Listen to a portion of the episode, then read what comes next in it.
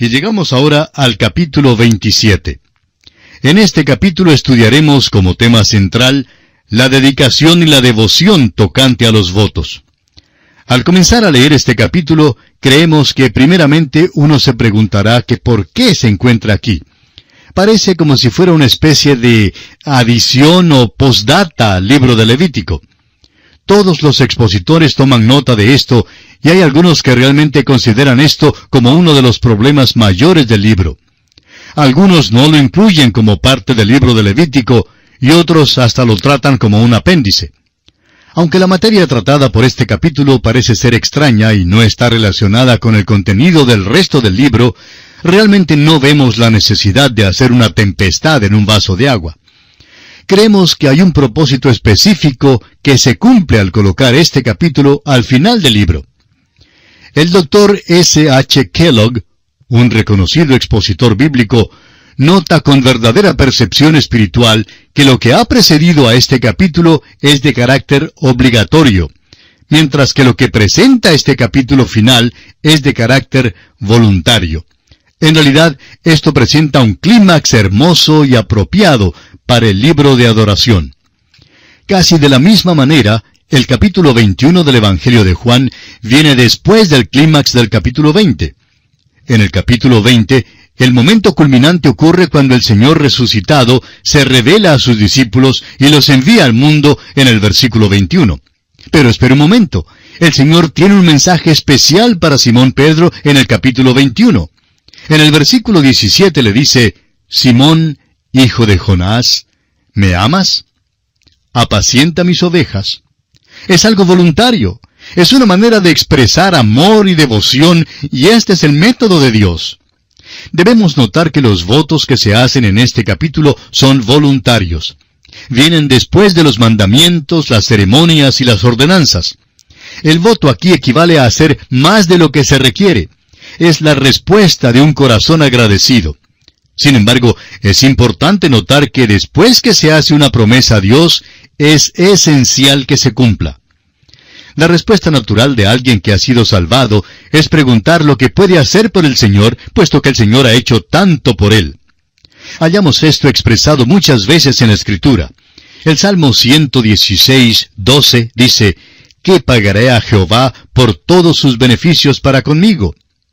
También el apóstol Pablo, en su carta a los Romanos capítulo 12 versículo 1 dice, Así que, hermanos, os ruego por las misericordias de Dios que presentéis vuestros cuerpos en sacrificio vivo, santo, agradable a Dios, que es vuestro culto racional. Esto no es un mandamiento, pues dice, os ruego. Y en su carta a Tito, capítulo 2, versículos 11 y 12 dice, porque la gracia de Dios se ha manifestado para salvación a todos los hombres. Ahora, ¿qué hace? ¿Exige algo? No. Dice el versículo 12, enseñándonos que, renunciando a la impiedad y a los deseos mundanos, vivamos en este siglo sobria, justa y piadosamente.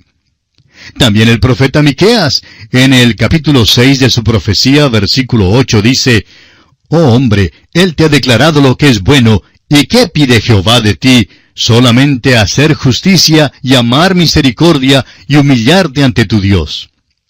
Cada creyente normal quiere hacer algo para Dios, quiere prometer algo a su Dios.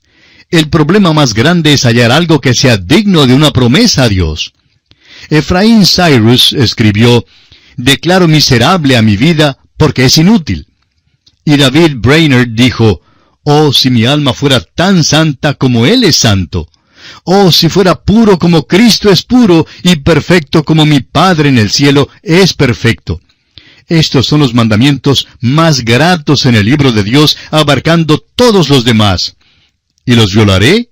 ¿Es que tengo que violarlos? ¿Permaneceré quedo bajo la necesidad de quebrantarlos mientras vive en el mundo? Oh, mi alma, ay de mí que soy pecador. Esto es lo que expresó David Brainerd. ¿Qué puede entonces ofrecer a Dios un pecador ya salvado? Bueno, este capítulo contesta esta pregunta. Una vez que se hacía un voto, adquiría carácter obligatorio. En el libro de Proverbios, capítulo 20, versículo 25, leemos, lazo es al hombre hacer apresuradamente voto de consagración y después de hacerlo reflexionar. Uno reflexiona primero para saber lo que va a hacer.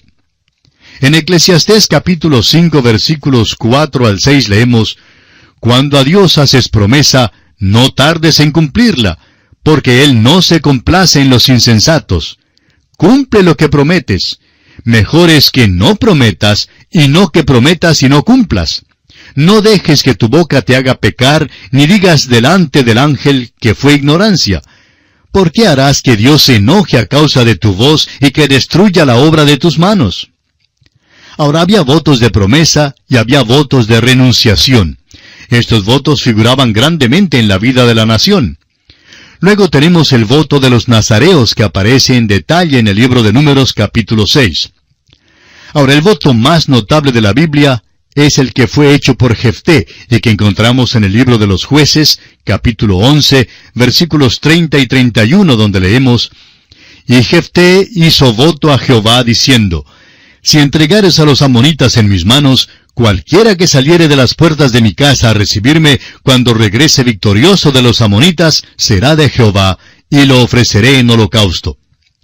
Ahora sabemos que Dios estrictamente prohibió el sacrificio humano. Creemos que el hebreo original podría traducirse también así.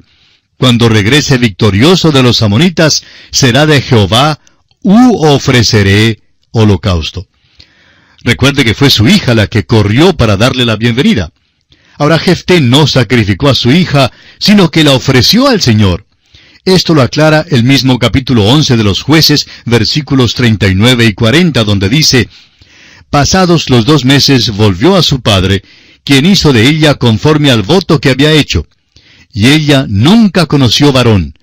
Y se hizo costumbre en Israel que de año en año fueran las doncellas de Israel a endechar a la hija de Jefté Galaadita cuatro días en el año. Ella nunca se casó, y esto para una mujer hebrea era una cosa terrible. Fue dedicada completamente al Señor. Jefté la ofreció al Señor, pero no la sacrificó matándola. Este fue un voto precipitado, pero por lo menos Jefté lo cumplió. Ahora, si un voto no era cumplido, tenía que ofrecerse una ofrenda de transgresión y otra por el pecado. Eso lo estudiamos ya en el capítulo 5 de Levítico, versículos 4 al 6. Creemos que Dios hará responsable a cada uno por su voto. Muchísimos cristianos hoy en día no están cumpliendo sus votos a Dios. Si usted, amigo oyente, no tiene intenciones de cumplir sus votos, o si piensa sin seriedad en cuanto a sus tratos con Dios, entonces es mejor que lo piense muy bien. Creemos que hoy en día hay muchísimos cristianos que han sido dejados de lado. Hay muchos que son juzgados y hay muchos que duermen, así como Pablo lo expresa en su primera carta a los Corintios capítulo 11 versículo 30. Recuerde que Dios no le exige a nadie hacer ningún voto. Esto es algo voluntario. Pero si usted le promete algo a Dios, cerciórese de cumplirlo. En Deuteronomio capítulo 23 versículos 21 al 23 encontramos estas palabras. Cuando haces voto a Jehová tu Dios, no tardes en pagarlo, porque ciertamente lo demandará Jehová tu Dios de ti, y sería pecado en ti. Mas cuando te abstengas de prometer, no habrá en ti pecado pero lo que hubiere salido de tus labios, lo guardarás y lo cumplirás, conforme lo prometiste a Jehová tu Dios, pagando la ofrenda voluntaria que prometiste con tu boca. Amigo oyente, con Dios no se juega. Veamos ahora brevemente el bosquejo que seguiremos en nuestro estudio de este capítulo 27 de Levítico. Consideraremos el tema central de la dedicación y la devoción relacionadas con los votos bajo los siguientes aspectos. En primer lugar, el reemplazo o conmutación de votos relacionados con las personas en los versículos 1 al 8.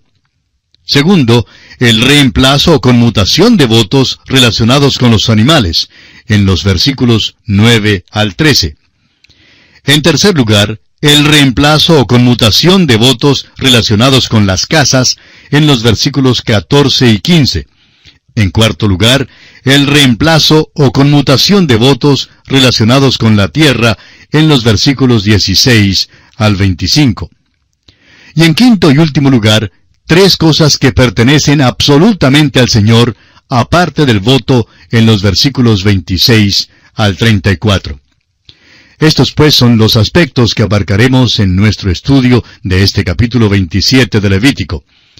Hemos hecho una introducción algo extensa a este capítulo 27, pero consideramos que es importante que conozcamos todos estos detalles que nos servirán de base para el estudio que vamos a realizar de este capítulo. Y aquí nos detenemos, amigo oyente, por esta ocasión, porque nuestro tiempo ya se ha agotado. En nuestro próximo programa, Dios mediante, comenzaremos directamente con el primer aspecto en consideración. Le invitamos, pues, que nos vuelva a sintonizar. Mientras tanto, le instamos a leer todo este capítulo 27 para estar mejor informado de lo que trataremos en nuestra próxima visita, que será la culminación del estudio de este libro de Levítico. Será Dios mediante hasta nuestro próximo programa. Es nuestra oración que el Señor le bendiga en forma especial. Continuamos hoy, amigo oyente, nuestro viaje por el libro de Levítico, que hoy se acerca a su final. En nuestro programa anterior hicimos una introducción algo extensa a este capítulo 27 de Levítico, pero creímos que era conveniente y necesaria para tener una idea global del contenido de este capítulo 27. Hoy vamos a estudiar este capítulo en detalle y comenzaremos con el primer aspecto en consideración, el reemplazo o conmutación de votos relacionados con las personas. Dentro del tema central de este capítulo, que es la dedicación y la devoción relacionadas con los votos. Leamos entonces los primeros dos versículos de este capítulo 27. Habló Jehová a Moisés diciendo, Habla a los hijos de Israel y diles, Cuando alguno hiciere especial voto a Jehová, según la estimación de las personas que se hayan de redimir, lo estimarás así. Ahora note usted, cuando alguno hiciere especial voto. Esto significaba que alguien seleccionaba algo que tuviese valor especial, algo que fuese particularmente precioso para el individuo. Aquí deberíamos recordar el caso de David, quien no ofrecía nada que le hubiesen donado. En el segundo libro de Samuel, capítulo 24, versículo 24, encontramos estas palabras de David. No, sino por precio te lo compraré, porque no ofreceré a Jehová mi Dios holocaustos que no me cuesten nada. Amigo oyente, si usted se encuentra en alguna iglesia y trata de ofrecerle a Dios una ofrenda que no le ha costado nada, que Dios tenga misericordia de usted. No estamos bajo un sistema de diezmo hoy en día. Israel sí lo estaba, pero nosotros no. Dios, amigo oyente, no exige de nosotros el diezmo. Si vamos a dar una ofrenda, debemos hacerlo de una manera voluntaria. A un negociante próspero le preguntaron el secreto de su éxito y él contestó, Así como el Señor me da, así le doy a Él, y por más que doy, Dios siempre me da más. Ahora eso no es para decir que el Señor nos promete siempre bendecirnos con dinero. Él tiene muchas bendiciones para nosotros. Sin embargo, creemos que algunos de nosotros somos pobres hoy en día, y algunos hasta pasan dificultades en cuanto al dinero debido a la manera en que tratan a Dios. Durante la época de la gran caída del mercado de valores, vino cierta persona con algunas acciones a donde su pastor, ofreciéndoselas con este comentario. Ahora que su valor ha bajado, está bien que las dé a la iglesia. Amigo oyente, que Dios tenga misericordia de tal tipo de dar. Debemos dar algo que sea de valor. Debe costarnos algo. Leamos ahora los versículos 3 y 4 de Levítico capítulo 27. En cuanto al varón de veinte años hasta sesenta, lo estimarás en cincuenta ciclos de plata, según el ciclo del santuario. Y si fuere mujer, la estimarás en treinta ciclos. Cuando una persona era dedicada a Dios por votos, no significaba que aquel individuo tenía que servir en el tabernáculo, pues este era el servicio particular de los levitas. Se podía pagar cierto precio de redención por aquella persona, lo que la exoneraría de aquel servicio. Esto se llama el precio de reemplazo o conmutación de la persona. Un hombre entre 20 y 60 años de edad tenía muchísimo valor debido a la cantidad de trabajo que podía hacer. El valor de su trabajo parecía ser la base para su avalúo. Un varón en su juventud podía dar un mayor servicio. Ahora la frase según la estimación que encontramos en el versículo 2 significaba el valor corriente entre el pueblo. El valor del trabajo de una mujer sería menos, pero la cosa importante aquí es que una mujer podía ser dedicada a Dios.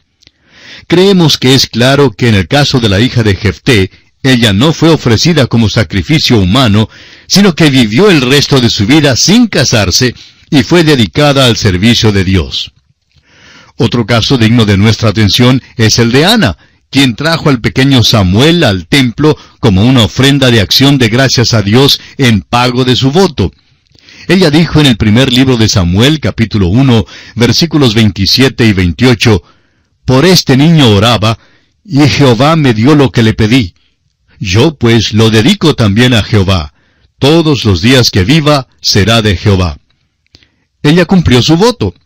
Amigo oyente, ¿Ha venido usted ante Dios para presentarse a Él? ¿Ha presentado sus hijos a Dios? ¿Qué en cuanto a sus nietos? ¿Le ha presentado sus bienes? Dios no le ha mandado que lo haga. Él ha dicho que puede hacerlo. Pero si lo hace, amigo oyente, entonces es obligatorio que usted cumpla con su palabra. Leamos ahora los versículos 5 al 8 de este capítulo 27 de Levítico.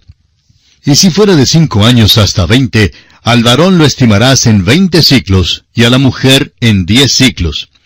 Y si fuera de un mes hasta cinco años, entonces estimarás al varón en cinco ciclos de plata, y a la mujer en tres ciclos de plata. Mas si fuere de sesenta años o más, al varón lo estimarás en quince ciclos, y a la mujer en diez ciclos. Pero si fuere muy pobre para pagar tu estimación, entonces será llevado ante el sacerdote, quien fijará el precio, conforme a la posibilidad del que hizo el voto, le fijará precio el sacerdote. Como usted puede ver, amigo oyente, la balanza de valores era determinada según la edad, y no según el puesto social, ni según las riquezas, ni según el supuesto prestigio que alguno tuviese. El valor era basado en la habilidad de la persona para trabajar. Note usted la manera tan maravillosa en que Dios proveyó para que los pobres también pudieran participar en este servicio voluntario. El sacerdote fijaba un precio de rescate que fuese justo y equitativo según los recursos económicos del hombre. Usted recuerda las blancas de la viuda mencionada en el capítulo 12 del Evangelio según San Marcos, versículos 41 al 44. Leemos allí, Estando Jesús sentado delante del arca de la ofrenda, miraba cómo el pueblo echaba dinero en el arca, y muchos ricos echaban mucho. Y vino una viuda pobre y echó dos blancas, o sea, un cuadrante. Entonces, llamando a sus discípulos, les dijo, De cierto os digo que esta viuda pobre echó más que todos los que han echado en el arca, porque todos han echado de lo que les sobra, pero ésta, de su pobreza, echó todo lo que tenía, todo su sustento. Como puede notar, amigo oyente, esta ofrenda tan pequeña de la viuda tiene mucho más valor allá en el cielo que las ofrendas cuantiosas de los ricos y afluentes. Hay otra cosa notable en cuanto a los votos de los hombres. Ordinariamente en los asuntos humanos, un hombre paga para recibir el servicio de otro. Pero en la ley para los votos, esto se invierte, y un hombre tiene que pagar para poder servir a Dios. Es pues un gran privilegio, amigo oyente, servir a Dios. Y llegamos ahora al siguiente aspecto, el reemplazo o conmutación de votos relacionados con los animales.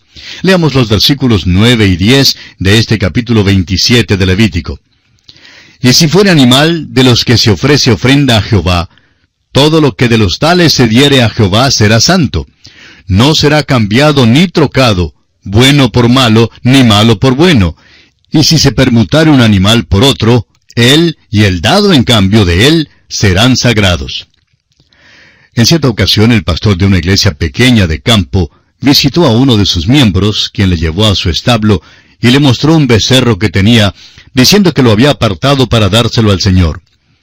Cuando el pastor vio el becerro, pensó que se veía muy débil y que quizás se iba a morir muy pronto, y sospechó que era precisamente por eso que este hermano pensaba darlo al Señor. Bueno, sucede que aquel becerro salió premiado en la feria, y luego este mismo hombre dijo, Este es un animal tan bueno que creo que me lo voy a guardar para mí. Tengo otro animal por acá que le voy a dar al Señor en lugar de este. Así pues, lo llevó, lo vendió y dio el dinero a la iglesia, y se sintió muy cómodo en cuanto a lo que había hecho. Amigo oyente, Dios dice, no ofrezca sustituto. Si usted ha prometido hacer algo por el Señor, cumpla lo prometido. Recuerde el pecado de Ananías y Zafira que se encuentra en el libro de los Hechos. Prometieron que darían al Señor todos sus bienes, pero no cumplieron su promesa. Ahora ellos no tenían que prometerle nada a Dios. Pedro les dijo que mientras los bienes eran de ellos, tenían perfecta libertad de hacer con ellos lo que quisieran.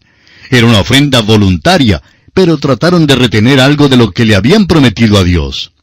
Amigo oyente, esto que hemos dicho es algo muy real. Dios nos hace responsables por nuestros votos. Si usted le ha prometido algo y no lo ha cumplido, todavía está anotado en sus libros, en los libros del Señor. Estamos tratando con un Dios de la realidad. Ahora, en los versículos 11 al 13 de este capítulo 27 de Levítico encontramos que si fuere algún animal inmundo de que no se ofrece ofrenda a Jehová, entonces el animal será puesto delante del sacerdote, y el sacerdote lo valorará, sea bueno o sea malo. Conforme a la estimación del sacerdote, así será. Y si lo quisiere rescatar, añadirá sobre tu valuación la quinta parte. Un animal inmundo podía ser sometido en un voto, aunque no podía ser ofrecido como sacrificio. El sacerdote tenía que avaluar el animal. El hombre entonces pagaba el precio de redención, más una quinta parte del precio como una especie de multa por haber ofrecido un animal inmundo. Y llegamos ahora al siguiente aspecto que es la conmutación de votos relacionados con las casas. Leamos los versículos 14 y 15 de este capítulo 27 de Levítico. Cuando alguno dedicare su casa consagrándola a Jehová, la valorará el sacerdote, sea buena o sea mala. Según la valorare el sacerdote, así quedará. Mas si el que dedicó su casa deseare rescatarla, añadirá a tu valuación la quinta parte del valor de ella y será suya. La casa de un hombre es su posesión material más sagrada. Podía prometerla al Señor. Creemos que la casa del cristiano tanto como las de los hijos de los cristianos, deben ser dedicadas a Dios. El hombre podía continuar viviendo en su casa y comenzar a pagar el alquiler a Dios como dueño. Pero si decidía no continuar pagando el alquiler, tenía que pagar su valor más una quinta parte cuando la redimía. Y una vez más, esto era una especie de multa en reconocimiento de que le pertenecía a Dios. En cierta ocasión un hombre vino donde su pastor y le pidió que fuera a dedicar su casa. Dijo que quería que fuera una casa de Dios y que el pastor podía hospedarse allí cuantas veces gustara. Pero resulta que el pastor tenía una casa propia y no necesitaba ir a la casa de este hermano. Y aquel hermano realmente hablaba en serio en cuanto a su casa como una casa de Dios. Entonces comenzaría a pagar alquiler a Dios. Ahora usted preguntará si creemos en realidad que debemos aceptar esto en forma literal. Nuestra respuesta es que sí, que creemos que esto es literalmente lo que se enseña aquí. Hacemos los votos a Dios voluntariamente. Entonces, comprobamos si somos sinceros en cuanto a cumplir lo prometido o no. No vamos a leer los versículos 16 hasta el 25, que son los que tienen que ver con esto. Este debe haber sido un sistema muy complicado. La tierra podía ser dedicada a Dios, aunque en verdad la tierra ya le pertenecía a Dios. La tierra era estimada según su productividad y en relación al tiempo que faltaba para el año de jubileo. Como ya estudiamos, en aquel año toda la tierra volvía a su dueño original. Ahora un hombre tampoco podía dedicar a Dios un campo que había pedido prestado. Dios conoce el corazón del hombre. Y llegamos ahora al último aspecto que vamos a considerar en nuestro estudio de este capítulo 27 de Levítico las tres cosas que pertenecen absolutamente al Señor aparte del voto. Leamos los versículos 26 y 27. Pero el primogénito de los animales, que por la primogenitura es de Jehová, nadie lo dedicará, sea buey u oveja, de Jehová es. Mas si fuere de los animales inmundos, lo rescatarán conforme a tu estimación, y añadirán sobre ella la quinta parte de su precio, y si no lo rescataren, se venderá conforme a tu estimación. El primogénito tanto del hombre como del animal ya eran reclamados por el Señor y no podían ser dedicados al Señor por medio del voto. Dios insistía en que sus derechos fueran guardados. Leamos entonces los versículos 28 y 29 de Levítico capítulo 27. Pero no se venderá ni se rescatará ninguna cosa consagrada que alguno hubiere dedicado a Jehová, de todo lo que tuviere, de hombres y animales, y de las tierras de su posesión, todo lo consagrado será cosa santísima para Jehová. Ninguna persona separada como anatema podrá ser rescatada.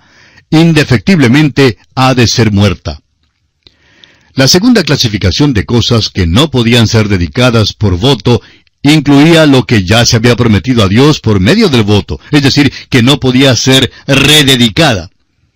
En Josué, capítulo 6, por ejemplo, aprendemos que la ciudad de Jericó fue dedicada a Dios para la destrucción.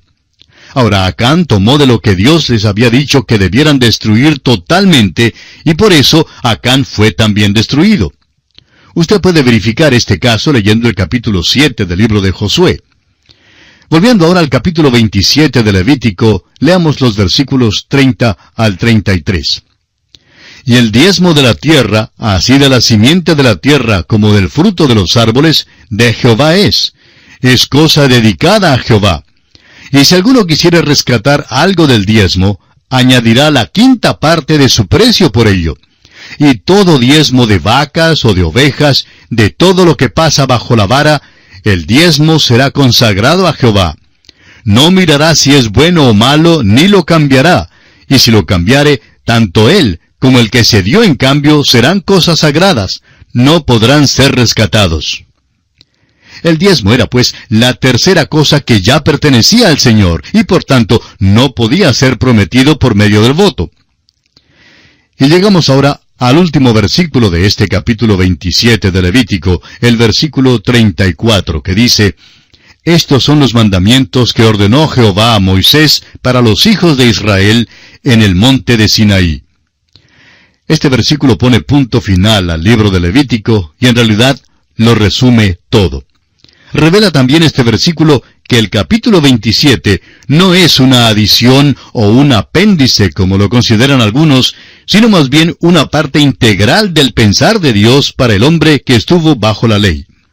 Ahora todos los creyentes hoy en día podemos y debemos dar gracias a Dios por su gracia infinita para con nosotros, como lo expresa el apóstol Pablo en su carta a Tito capítulo 2 versículos 11 al 14, cuando dice, porque la gracia de Dios se ha manifestado para salvación a todos los hombres, enseñándonos que, renunciando a la impiedad y a los deseos mundanos, vivamos en este siglo sobria, justa y piadosamente, aguardando la esperanza bienaventurada y la manifestación gloriosa de nuestro gran Dios y Salvador Jesucristo, quien se dio a sí mismo por nosotros para redimirnos de toda iniquidad y purificar para sí un pueblo propio, celoso de buenas obras. Sí, amigo oyente, usted que ya ha aceptado a Cristo Jesús como su Salvador personal, debe elevar su corazón en una palabra de gratitud profunda por la gracia inefable de Dios. Y usted, amigo oyente, que todavía no ha abierto las puertas de su corazón al Hijo de Dios, que no le ha permitido todavía constituirse en el dueño y Señor absoluto de su ser, le urgimos a que usted venga a Jesucristo en esta misma hora. De otra manera, usted aún está bajo todo el rigor de la ley, pero si quiere experimentar la bendita, la infinita gracia de Dios, acuda a Jesucristo en esta misma hora. Entréguele todo su ser y por la fe acéptele como su Salvador personal. Hágalo ahora mismo. Y así, amigo oyente, concluye el capítulo 27 de Levítico, y con él concluye también el estudio de este libro.